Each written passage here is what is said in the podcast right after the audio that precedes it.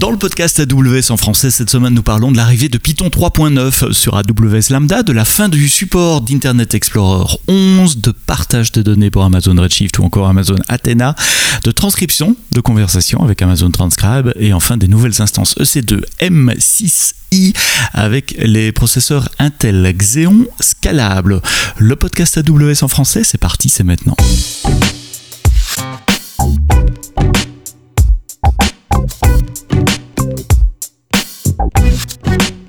Bonjour, bienvenue dans le podcast AWS en, en, français. Merci de nous écouter dans vos applications de podcast. N'oubliez pas de vous inscrire d'ailleurs, de vous abonner, comme ça vous téléchargez les nouveaux épisodes euh, toutes les semaines.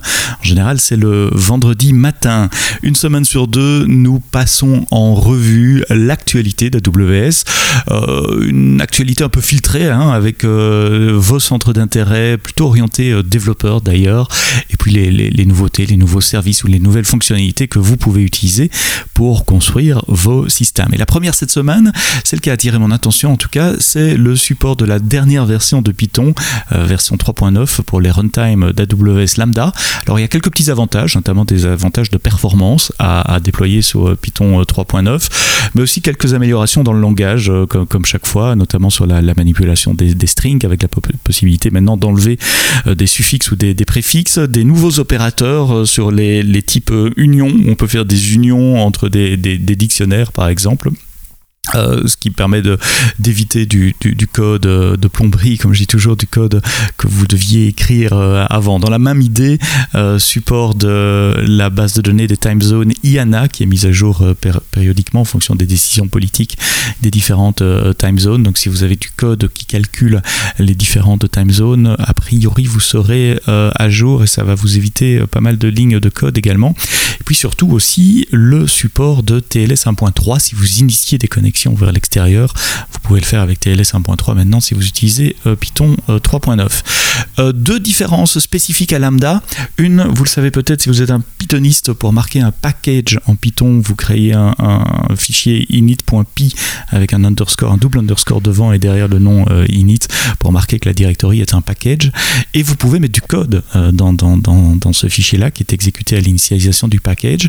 Historiquement, AWS Lambda, le runtime Lambda n'exécutait pas le code. À partir du runtime 3.9, il va le faire. Donc si vous avez du code dans votre fichier init.py qui marque la structure de, package, ce code sera effectué au chargement de la fonction lambda. Donc c'est pas du code qui est exécuté à chaque exécution de la fonction lambda, mais bien au chargement initial de la fonction euh, lambda. On vous retourne également un request ID dans, les erreurs, euh, dans le message JSON s'il y a une erreur d'exécution dans, votre code. Maintenant vous aurez le, request ID dans le message d'erreur. Comme d'habitude, changer le runtime, c'est très facile. Hein, ligne de commande ou console, vous indiquez le runtime Python 3.9, que ce soit avec SAM, avec CloudFormation, avec le CDK, euh, la console ou la ligne de commande. Si vous développez en Python sur Lambda, il n'y a pas de raison de ne pas s'en priver. Vous pouvez utiliser Python 3.9 maintenant. Une petite brève avec euh, le blog post le plus court de Jeff Barr, je pense, euh, cette année, où il annonce juste euh, la mise à la retraite d'Internet Explorer 11, en tout cas de notre côté, c'est-à-dire la, console de management, si vous utilisez Shime ou Honeycode par exemple, ou d'autres parties du site web d'AWS. à partir de, de, là maintenant, nous ne testons plus les nouvelles fonctionnalités qu'on rajoute sur IE11. Fin 2021, vous recevrez un, un pop-up de notification qui vous suggérera de passer à un autre browser plus récent et d'ici un an, le 31 juillet 2022, euh, le site web ne permettra plus du tout l'accès si vous y accédez avec euh, Internet Explorer 11. Il est temps de migrer sur Edge, Firefox, Chrome ou un autre browser de votre choix. Amazon Athena, c'est une version managée de Presto qui vous permet d'exécuter de, des queries SQL sur vos datasets qui sont sur Amazon S3. Euh, Amazon Athena, maintenant, depuis début août, permet d'écrire les résultats d'une query dans des formats tels que Parquet, Avro, ORC ou JSON. C'est une brève, je ne vais pas trop développer.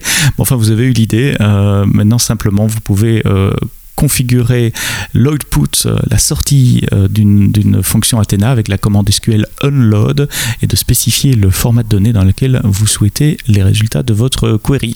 Dans le même ordre d'idée, le partage, mais cette fois-ci ça nécessite peut-être un poil plus d'explications, nous avons lancé à partir du, 13 août la possibilité de, de partager les données pour les clusters Amazon Redshift entre comptes AWS. Euh, souvent, si vous aviez plusieurs comptes AWS pour, euh, par exemple, euh, ingérer des données dans une base de données Redshift et puis un autre compte pour consommer ces données, eh bien, ça vous obligeait à faire des jobs d'ETL, d'extract, transform et load pour déplacer ces données d'un compte à l'autre. Ce n'est plus le cas puisque maintenant, dans la console AWS ou toujours via l'API ou la ligne de commande, si vous êtes le owner, le propriétaire d'une base de données, vous pouvez décider de partager cette base de données avec un autre compte AWS. Il y a un nouvel onglet pour ce faire qui est apparu dans la console qui s'appelle DataShare où vous spécifiez quelle base de données, quel schéma dans cette base de données vous souhaitez partager avec euh, quel autre compte AWS.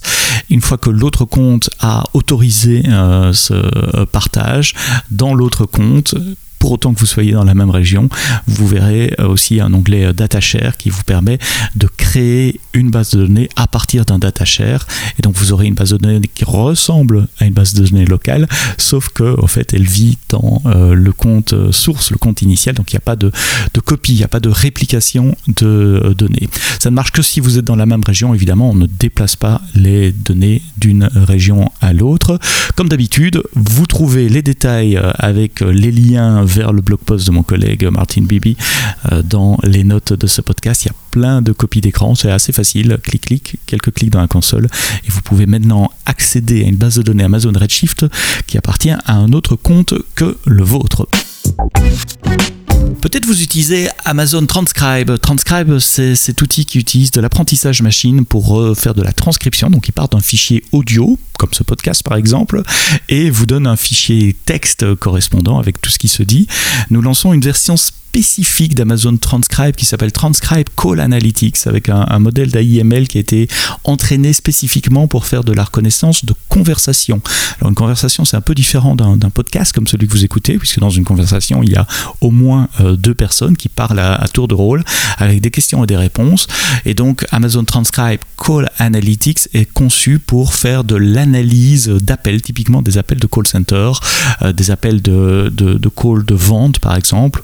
Euh, vous voulez euh, analyser les résultats de, des, appels de vente de, votre équipe de vente ou de vos agents de, support client, typiquement vous devez faire ces analyses sur du texte, pas sur de l'audio. Donc la première étape de transformation des données est une étape de transcription. Avec euh, Transcribe Call Analytics, vous avez maintenant accès à un modèle de données euh, qui vous permet d'identifier les, ce qu'on appelle les turn-by-turn call conversation.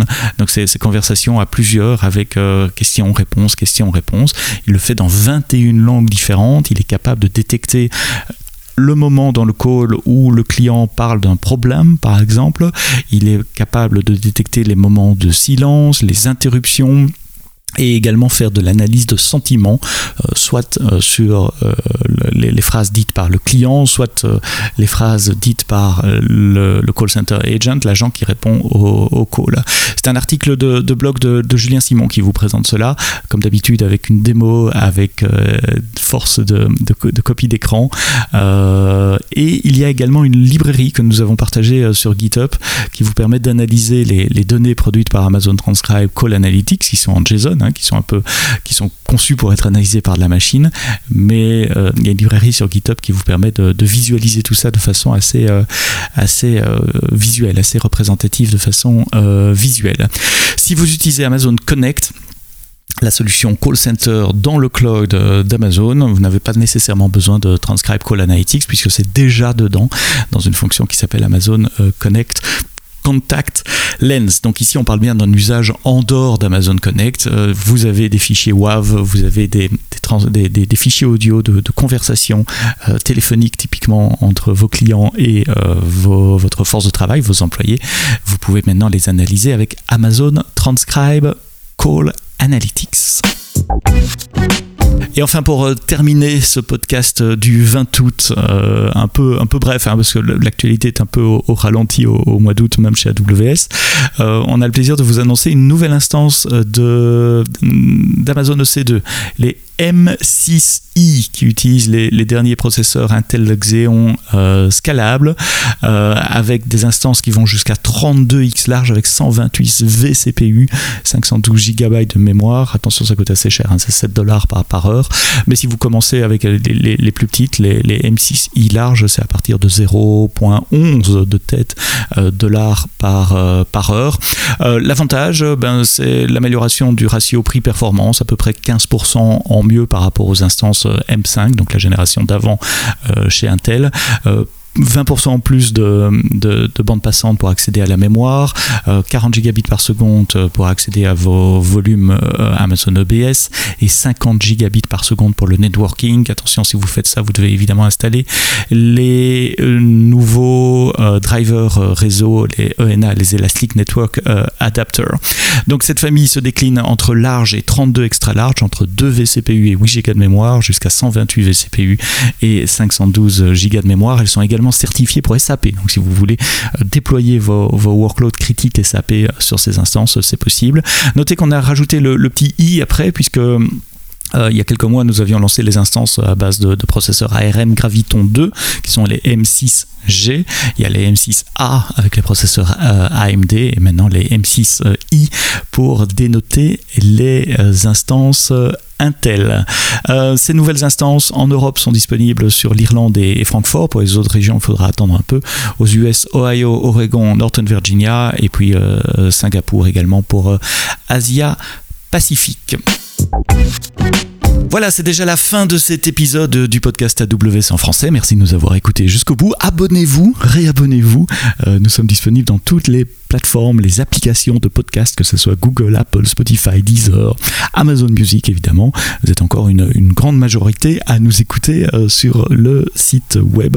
Euh, pour votre confort d'écoute, vous pouvez nous télécharger et écouter offline quand vous êtes en voiture pour rentrer de vacances, euh, en randonnée ou pourquoi pas au bord de la piscine ou de la plage. Je vous souhaite de bonnes vacances si vous avez la chance d'être en vacances. On se retrouve la semaine prochaine avec un nouvel épisode du podcast AWS euh, en français. On parlera de, call desk, d'intelligence dans euh, les, les bots, comment mettre de l'intelligence, comment mettre des bots dans vos centres d'appel. Décidément, on reviendra encore au centre d'appel. Ça sera euh, vendredi prochain, le 27 août. Et d'ici là, quoi que vous codiez, codez-le bien.